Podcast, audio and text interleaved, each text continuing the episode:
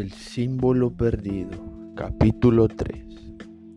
Robert Landon estaba ocupado revisando sus notas cuando advirtió que el murmullo que los neumáticos del Town Car hacían sobre la carretera cambiaban de tono. Landon levantó la mirada, sorprendido al ver dónde estaban. ¿Ya vamos por el puente Memorial? Dejó a un lado sus notas y echó un vistazo a las tranquilas aguas del Potomac. Una espesa niebla se cernía sobre la superficie. Fauji Boughton, un nombre ciertamente adecuado. Siempre le había parecido un emplazamiento de lo más peculiar para construir la capital de la nación. De todos los lugares del Nuevo Mundo, los padres fundadores habían escogido una ribera pantanosa para colocar la piedra angular de su utópica sociedad. Landon miró a la izquierda, al otro lado del Tidal Basin, en dirección a la elegante silueta redondeada del Jefferson Memorial, al que muchos llamaban Panteón de América. Directamente enfrente del coche, el Lincoln Memorial se alzaba con rígida austeridad, con sus líneas ortogonales reminiscentes del antiguo Partenón de Atenas. Pero fue un poco más lejos donde Landon vio la obra central de la ciudad, la misma aguja que había visto desde el aire. Su inspiración arquitectónica era mucho, mucho más antigua que los romanos o los griegos el obelisco egipcio de Norteamérica. La monolítica aguja del monumento a Washington se erguía ante Landon. Su iluminada silueta se recortaba contra el cielo como si del majestuoso mástil de un barco se tratara. Desde el oblicuo ángulo desde el que lo veía, parecía que el obelisco no tuviera base y estuviera balanceándose en el sombrío cielo como si flotara sobre un agitador mar. Landon también se sentía como descuajado. Su visita a Washington había sido absolutamente inesperada. Me he despertado esta mañana anticipando un tranquilo domingo en casa y ahora estoy a punto de llegar al Capitolio de los Estados Unidos. Esa mañana, a las 4 y 45, Landon había comenzado el día como siempre lo hacía, nadando 50 largos en la desierta piscina de Harvard. Ya no tenía el físico de su época de miembro de la selección estadounidense de waterpool amateur, pero todavía estaba delgado y tonificado. Su aspecto era más que respetable para un hombre de cuarenta y tantos años. La única diferencia era el esfuerzo que debía invertir para mantenerlo así.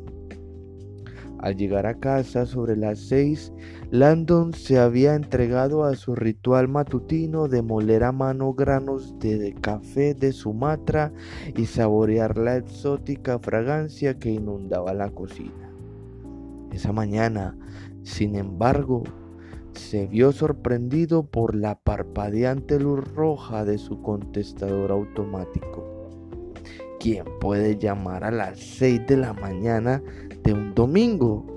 Presionó el botón y escuchó el mensaje. Buenas noches, profesor London. Lamento mucho esta llamada tan temprana. Se podía advertir cierta vacilación en la educada voz, así como un leve acento sureño. Me llamo Anthony Gilbert. Soy el asistente ejecutivo de Peter Solomon. El señor Solomon me ha dicho que suele despertarse usted muy temprano. Lleva toda la mañana intentando ponerse en contacto con usted. En cuanto reciba este mensaje, sería tan amable de llamar directamente a Peter. Seguramente ya tiene su nuevo número privado, pero por si acaso, es el 202-329-5746. Landon se sintió un poco repentino y punzado de preocupación por su viejo amigo. Peter Solomon era alguien de una educación y cortesía impecables y desde luego no se trataba del tipo de persona que llama un domingo al amanecer a no ser que pase algo malo. Landon dejó su café a medio hacer y corrió a su estudio para devolver la llamada. Espero que esté bien.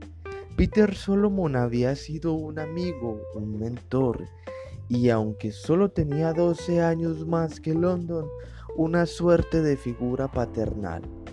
Para este, desde que se conocieron en la Universidad de Princeton, en su segundo año, Landon tuvo que atender una conferencia vespertina que daba el célebre joven historiador y filántropo.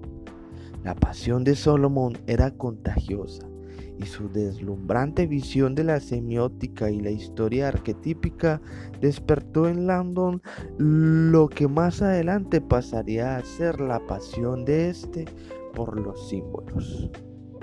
Sin embargo, no fue la brillantez de Peter Solomon, sino la humildad de sus dedicados ojos grises lo que le motivó que Landon se atreviera a escribirle una carta de agradecimientos.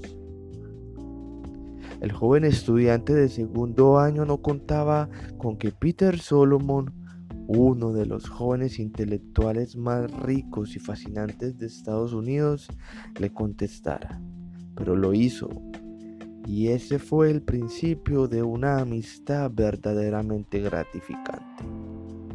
Peter Solomon, un prominente académico cuyas tranquilas maneras disimulaban su poderoso linaje, descendían de la increíble y rica familia Solomon, cuyos nombres aparecían en edificios y universidades de toda la nación. Al igual que los Royal en Europa, en Norteamérica el apellido Solomon poseía la mística de la realeza y del éxito. Peter había heredado el manto en su juventud tras la muerte de su padre y había desempeñado numerosos cargos de poder en la vida.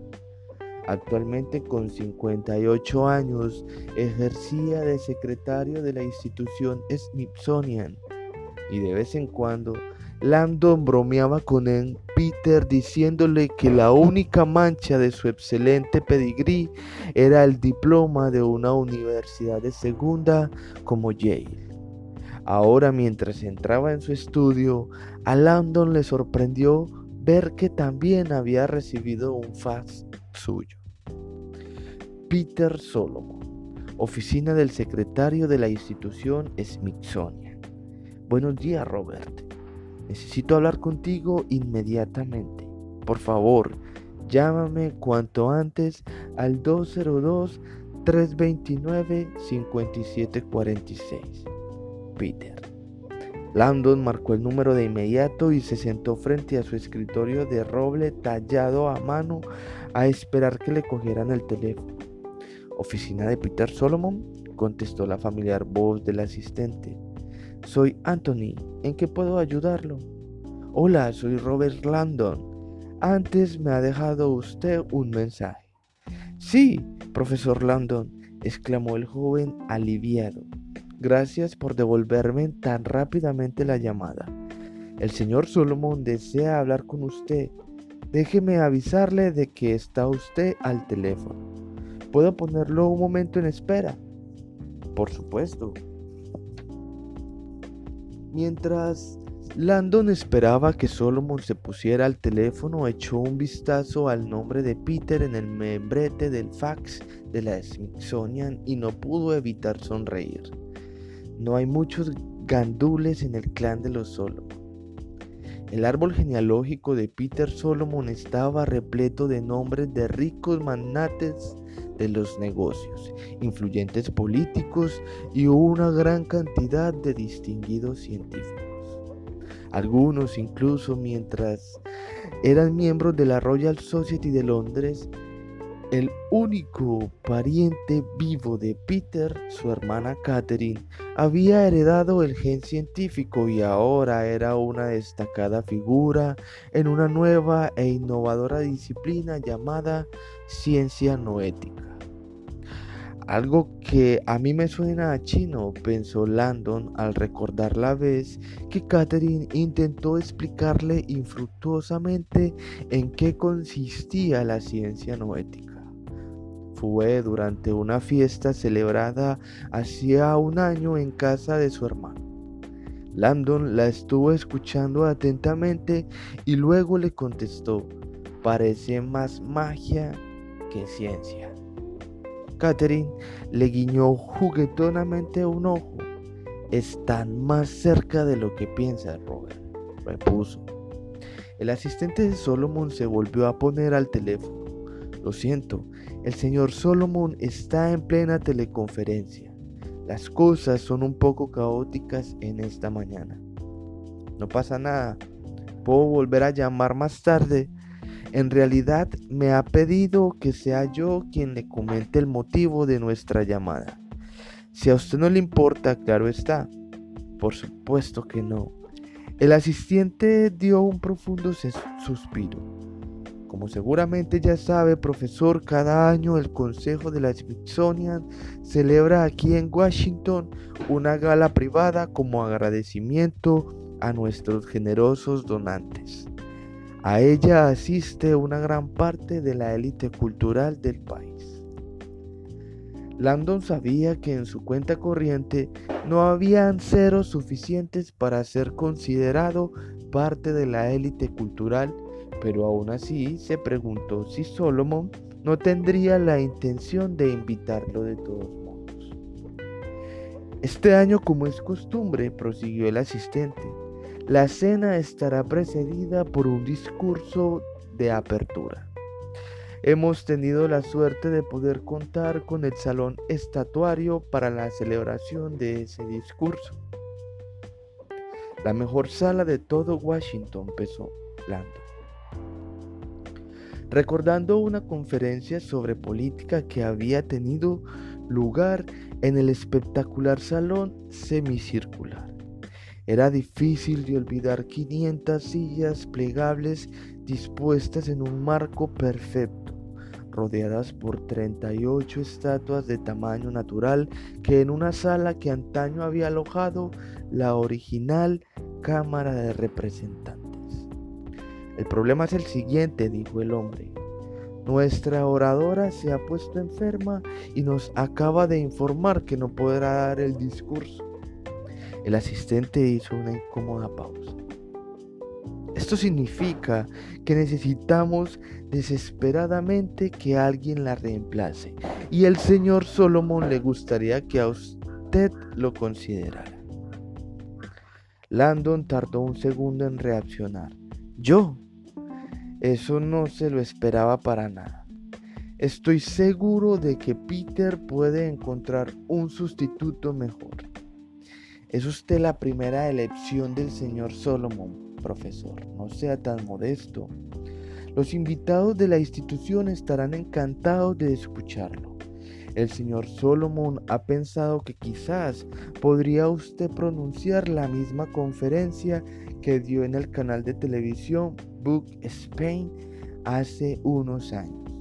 Así no tendría que preparar nada me ha dicho que la charla versaba sobre el simbolismo arquitectónico de la capital de la nación. Mm, parece algo absolutamente perfecto teniendo en cuenta el lugar en el que se celebra. Landon no estaba tan seguro. Si no recuerdo mal, esa conferencia tenía más que ver con la historia masónica del edificio que con exactamente, como sabe, el señor Solomon es masón y también lo son muchos de los profesionales que asistirán a la gala. Estoy seguro de que les encantará oírlo hablar sobre ese tema. He de reconocer que sería fácil. Landon guardaba las notas de todas las charlas que había dado. Supongo que podría considerarlo. Cuando se celebra el evento, el asistente se aclaró la garganta y con cierta incomodidad dijo, bueno, el caso señor es que se celebra esta noche. Landon dejó escapar una carcajada. ¿Esta noche? A eso se debe la agitación de esta mañana. La Smithsonian se encuentra en una situación francamente difícil. Ahora el asistente hablaba con mayor premura. El señor Solomon le enviará un avión privado a Boston. El vuelo solo dura una hora y usted estaría de vuelta en casa antes de medianoche. ¿Conoce la terminal de vuelos privados del aeropuerto Logan de Boston? Sí, la conozco, admitió Landon a regañadientes. No es de extrañar que Peter siempre se salga con la suya. Fantástico, podría usted coger el vuelo a las, digamos, 5 en punto. No me deja usted muchas opciones, ¿no? Dijo Landon tras soltar una risa ahogada. Solo quiero hacer feliz al señor Solomon, señor. Pero tiene ese efecto en las personas. Landon lo consideró un momento, pero no veía otra opción. Está bien, dígale que puedo hacerlo. Extraordinario, exclamó el asistente profundamente aliviado. Luego le dio a Landon el número de matrícula del avión y demás información básica. Cuando finalmente colgó, Landon se preguntó si alguna vez alguien le había dicho que no a Peter Solomon. Al retomar la preparación de su café, metió algunos granos más en el molinillo. Un poco de cafeína extra para esta mañana, pensó. Hoy va a ser un día muy largo.